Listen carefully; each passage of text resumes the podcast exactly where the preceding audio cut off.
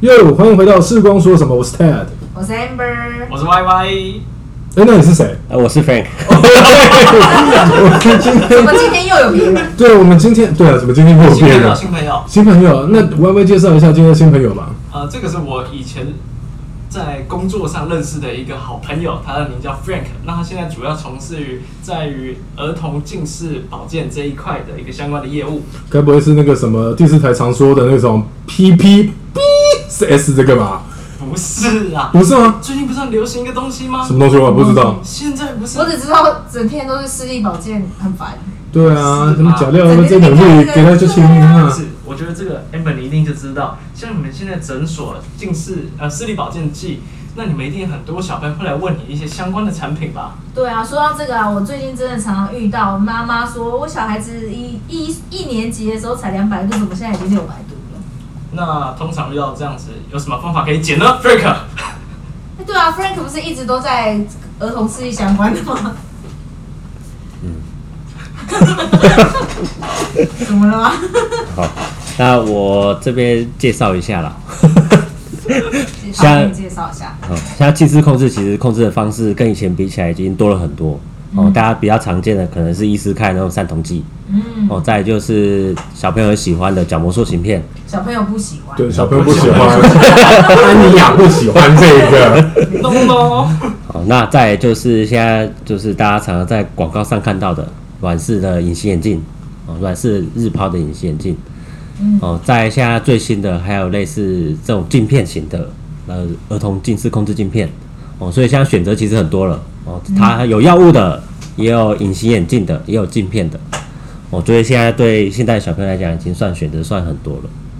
那什么样的小朋友会适合使用这种镜片型的啊？因为其实角膜塑形片我们很常见嘛，其实以前没有得选的时候，大部分小朋友都戴角膜塑形片。然后呢，可是有一些小朋友他其实是戴不住，没办法接受这种异物感。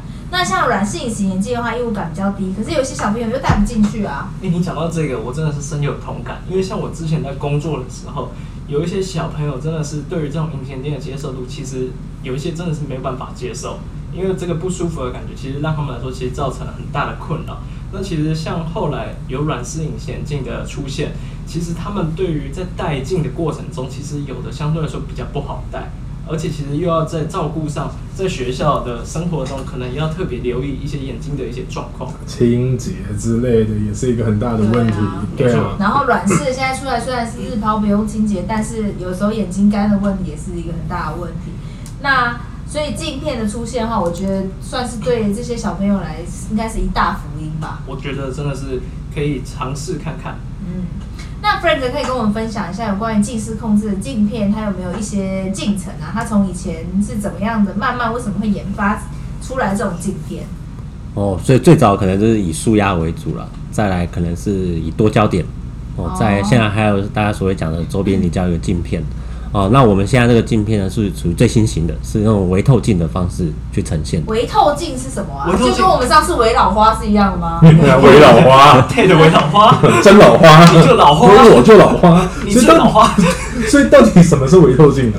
哦，微透镜这个是微透镜的意思是说镜片上面有很多透镜吗？对没错很多很小的透镜。很小的透镜，这并不是肉眼可以可以看得到的啦。像我们要看那微透镜，必须要打个光，我必须用手电筒的方式才可以照出来那个微透镜那。这个微透镜它要做什么用？为什么它需要做这个微透镜出来？哦，这个是经过一段历史哦。其实因为近视控制这方面，其实进步的并没有来得那么快。嗯像角膜塑形在台湾也二十多年了，一直到这几年才有一些新的产品嗯哦，所以我们在研发这一块，只找了很多种方式哦。那微透镜上面是一个正向离焦的一个概念哦，所以它是我们的微透镜上面都正向三百五十度的离焦。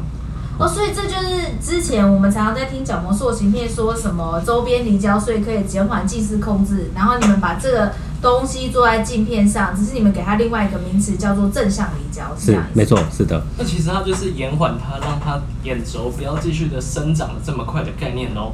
没错，是的。所以它就是在视网膜的周边成像在视网膜的前面，所以影像会成像在视网膜的前面。可是我就有一个问题了，影像成像在视网膜前面，不是就是近视很容易加深吗？因为没有完全矫正啊。可是我觉得相对来说，它如果在呃视网膜后面的话，视网膜因为我们大脑是一个很神奇的东西，它会一直想要去追那个焦点，所以它会相对来说会一直往后，会一直往后，所以有一些呃小朋友他的眼轴眼睛就一直变长，近视就跟着一起加深。所以我们希望镜成像是在视网膜前面的话，才可以达到这样子近视控制的效果。那可是近视不是就是镜成像在视网膜前面吗？可是小朋友的眼睛也一直增长大啦。但是因为他在最主要在看东西视网膜中央的区域，其实它还是落在视网膜上，所以它其实是利用周边的方式预防它不要继续的往外、往外往后变长。所以，所以所有的这种近视控制的镜片或者是产品的话，它的重点一定还是在视网膜上，就是中央视网膜看东西是要很清楚，只有在周边才会有周边离焦的效果出现才可以，是吗？对，它大所以概是这个，例子。如果说我的度数如果没有矫正完全的话，就等于我在正中间根本就没有清楚的影像，所以根本完全没有任何意义。没错，那我有个问题，刚突然想到一件事情，所以我们现在在说近视控制这个东西，儿控镜片跟最近在讲的那个近视管理到底有啥关系啊？不是一样的东西吗？那为什么大家都一直好像一直在炒作说今天近视在管理的时候一定是要绑定儿控还是什么东西？大人不能做近视管理吗？你你近视还在加深吗？你是老花加深吧？哎呀，所以其实很多时候呢，我们一般的这种呃，一般的社会大众可能哈。会有一个迷思啦，就是说，诶，今天为什么我们在管理的时候，我们都是要针对儿童去做管理，或者是有的时候我们到一般验光所或是呃眼科诊所的时候，你就会听到大家说，趁着你的小孩子还在发育然后黄金时期的时候，呃，我们能够协助他们，我们就继续协助他。其实真正的主要的原因是，是总不能小孩子变成跟我一样是呃真老花的时候再来管理近视，那一定来不及了。最主要的原因就是在于说，小孩子在成长的时候，他的眼球还在发展。如果我们在他眼球发展的黄金时期，能够协助他，让他不要过分过快的，呃，长到太长，然后变成一个轴性近视，然后回不去的话，那其实诶，对小孩子来说真的是一个福音耶。所以哎、所以我好奇哦，所以近视管理只要管理住了，近视就不会增加吗？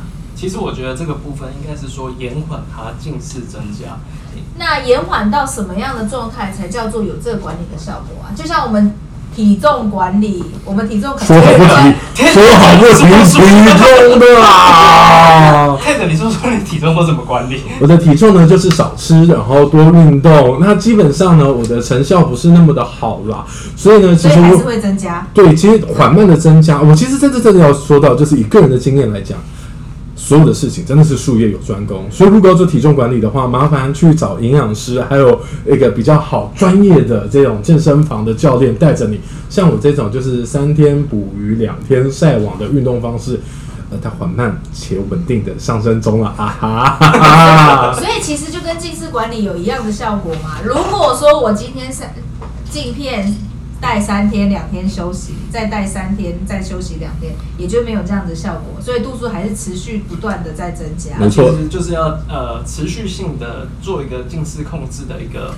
正确的事情，好好的坚持下去。哎、做下去我我记得我们今天还有另外一位 对，我们还有一个来宾，来宾吗？我就是，我就一直看 Frank，他就一直很腼腆啊，真是的。不然的话，Frank 来分享一下在你食物我上面刚刚那吧。个微透镜还没有讲，哦对对那微微透镜透镜的发想是怎么来的啊、我记得好像这个镜片这种有控制近视的镜片，好像从你们这个地方开始的。对，是我们是第一家的。那这个其实发明是很有趣的啦。那时候是看到看到那个公司呃公车的广告，那个洞洞贴，我们会看出去外面走动的样子，但是会有点防晒的效果。所以我们那时候香港理工大学的那个杜教授，他发明这东西，就看到这东西，哎、突然间有个发想，就想做微透镜的方式。像我们小时候？你记得吗？以前小时候我们在做近视的时候，都要戴那个一个黑黑的镜片，然后后面很多洞拿洞啊枪。影来自日本最新科技。等一下，我想问，那个东西就针孔是吗？对啊，针孔。其实就类似这种概念。很多个所以孔。只是把它变成镜片，然后变得比较好看，因为它就是完全透明，就像一般的眼镜一样。对我们不，我们害怕做出来像异形一样，对，所以我们当然你觉得那会被笑吧？你敢戴吗？苍蝇啊蜘蜘蛛人，蜘蛛人那一片。，Spiderman，对啊，没有，所以我很好奇一件事情，就是说，既然说这个原理是跟针孔很像，那那为什么今天我们要把它做成透镜？不单纯就是只用一个针孔的方式去处理？哦，最主要是要有那个离焦的一个概念，所以我们微透镜都是正向三百五十度，会有个凸起来的一个感觉所。以它不是单纯只是洞洞，对然后又它并不是关单纯的口动动它还是有做一个周边的效果。所以这个微透镜的话，它大部分会做在整个镜片的周边，是吗？还是整个镜片都会有？呃，我我们中间那个九点四公九点四 millimeter 是原用度数卡，那边是没有做的。哦，那哦其他的地方三点三公分以内全都是微透镜所。以它真的很像塑形片一样，正中间是正常看远的，然后是完全矫正的情况，然后是在周边的时候做了远视的设计，就是做到一个周边离焦的效果。对，没错没错。为什么做三点三公分啊？好奇耶、哦，这是当初，诶、应该说当初杜教授设计的时候是有点设计像，其实有点类似买赛的设计。他那时候设计是二点五 D，买赛的话就是软式的儿控镜片，儿控镜片。哦软就是白天戴的那种对，那它也是因为角膜塑形片啊，所以其实整个儿童控制镜片从一最早的开始的话，大概就是从角膜塑形片开始，那大家都是用这种近视仿模呃仿它，哦呃模仿，模仿。佛跳墙，好不好？问你吃什么，他也吃什么嘛。哦对所以它就是就是因为角膜塑形片有效，对角膜塑然后去找形有效原因，然后发现哦可能是跟周边离焦有关，然后所以后来的软式隐形眼镜的塑形片也是这样子出来，软式隐形眼镜 MySight 嘛的产品也是这样出来，然后现在连镜片都有这样子。但不得不说，现在的东西这些工具真的也是越来越多。这我觉得这也是对小朋友就是在近视控制有越来越多的武器可以去对抗它。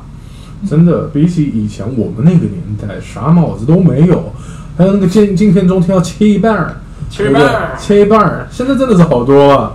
对，所以 Frank，你自己在这个呃现场哈，呃，去实际上接触之后，你有没有感觉到，就是使用不同的产品的小朋友，他们的反应会是怎样啊？呃，我觉得每个产品，每个小朋友都是他自己适合的产品。就像刚刚讲的，呃，有些小朋友就是适合戴隐形眼镜，哦，他们就愿意接受隐形眼镜；，还有些小朋友就适合喜欢戴眼镜。我觉得是要看每个小朋友使用的状况。那最重要的就是回到刚刚最一开始的问题，你自己生活的习惯，自己自己看书的姿势，哈、用眼的时间，这个才是最重要的。因为目前并没有个产品是说你用了并不会百分之百控制近视。哦，所以目前还没有类似这样子的产品，至少你个人的习惯还是最重要的。就是像我们减肥要养成良好的习惯，不然就会复胖是一样的意思。贴着老乡，听到没？我我还没有瘦下来过啊，所以你不断复胖，真的。没有没有瘦下来，所以没有复胖，是不断胖是。不对，断不断增加。没错，我的心胸就跟我的体型一样，没关系，是如此的我就胖。呃，是没有错，但是我胖 OK，小朋友不能够一路子近视下去，所以回来就讲说，但但是我好奇了嗯，那为什么大家一定要不希望小孩子一直近视下去？嗯，我觉得这才是回到症结点吧。其实回回来讲一件事情，因为我们知道第一个高度近视的话，它会跟呃视网膜剥离的风险性会提高嘛。那最糟的情况之下就是失明嘛，对不对？嗯那我们没有什么办法说，因为毕竟我们又不像某歌手一样啊，他你知道的，他有天赋嘛，对。那像我就没有嘛，对不对？我就没有，又胖，所以在这种情况之下，其实我们会希望说，小朋友如果他能够保持他自己的视力的话，其实是很不错的一件事情啦。毕竟他是无感的、呃无感的一一部分嘛。对，那刚刚歪你要说什么？哦，其实我也是要讲说，就是它最糟最糟，近视的话会有造成失明的效果，但是被你讲走了，我就没话说了。Sorry，所以那那可以，我们来稍微整理一下，也就是说呢，现在的近视控制的产品非常多，主要的话其实是为了要管理近视，不要让它加深的太快没。错，因为其实小朋友在呃增长阶段度数一定本来就会慢慢的有所变化，没错那我们只是希望它减缓一点。那就我所知的话，正常的话，平均在没有任何控制的情况下的话，一年至少会增加大概一百度到一百五十度左右。那所以我们在做这些产品在使用上面的话，我们就是希望它可以减缓至少一半以上。所以我们希望它每年增加只剩下五十度，甚至到七十五度。那所以呢，为了要达到这件事情，这样子它经过十年、十五年之后才不会达到千千度嘛，就是过过高的度数。没错，那所以现在目前的话，市面上所有的儿控的产品相关的话，以硬式隐形眼镜来说，就是角膜塑形片。那所有的镜片几乎都是从这个地方来做发想。角膜塑形片后来发现跟周边的离焦有关系，所以呢，其实就是在周边放了正镜片度数的意思一样。那所以呢，后来的软式的 My Side 的日这种日带型的控制近视的隐形眼镜，或者是现在的镜片，都是用这样的方式在做。没错。嗯，那可是我还有听过哎、有一种镜片啊，它就是说它是要做减压镜片。老我们那种伪老花也会戴一个减压镜片，常常在看镜也会做一个减不瞒 你们说，这一幕就是了。那可是我记得小孩子的部分的话呢，也有一种名字叫做减压镜片，是不是？也是有，它其实它呃，就是因为小朋友他其实在看远跟看近的度数其实是不太一样的，因为其实也是帮助在呃他眼睛做一个调节作用，可以达到更好的一个放松，不会过度的紧绷。那他就在镜片上面做了一个类似舒压的一个度数的调整。其实说穿了，就跟老花的这个设计是一样的啦。那它到底有没有近视管理的效果？因为刚刚前面我们有讲到一件事情，近视管理呢，我们主要靠的是周边离焦。对。但是在这种放松调节的这种镜片上面来说，它并没有达到周边离焦的效果，它只有让你放松。所以你说它有没有管理呢？嘿嘿，不好说啦，这个留给观众去发想一下喽。不好说，不好说。那所以我们再请 Frank 分享一下，我们你们的产品主要的话就是做在中，哎、中心的话是做看远的度数，就跟大部分的产品一样。然后在周边的话是做微透镜的方式。是那你们如何选择三百五十度这个度数出来啊？好，一开始就像我刚刚讲的，最早开始我们那个杜教授那边原本是想做隐形眼镜，所以他是找呃二点五 D 一个离焦的概念，嗯但因为眼镜嘛会有一点点距离问题，所以他最后他研究出来就是做三点五 D。哎，我之前也是听很多的那软式隐形眼镜或者是角膜塑形片，他们都是做二点五 D，对，所以戴在眼睛上，因为眼睛隐形眼镜直接戴上去没有距离的问题，不会影响到影像度数的差异，所以它的度数就可以少一点。但是因为戴眼镜的话，它就还会有一个镜片到眼睛之间的距离，所以它就把度数提高了，是的然后就会有一样的效果，是是吗？没错，是的。哦，所以现在其实真的选择性很高哎、很多可以选择。那 到底我们应该要做什么样子的选择呢？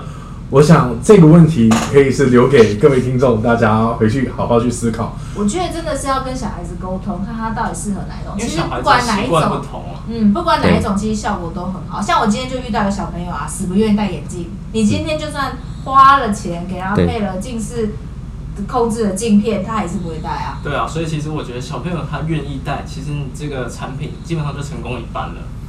对啊，其实最后啊，最后啊，我想用一部电影跟大家分享哦。不知道大家有没有看过一部电影叫做《小孩不笨》啊？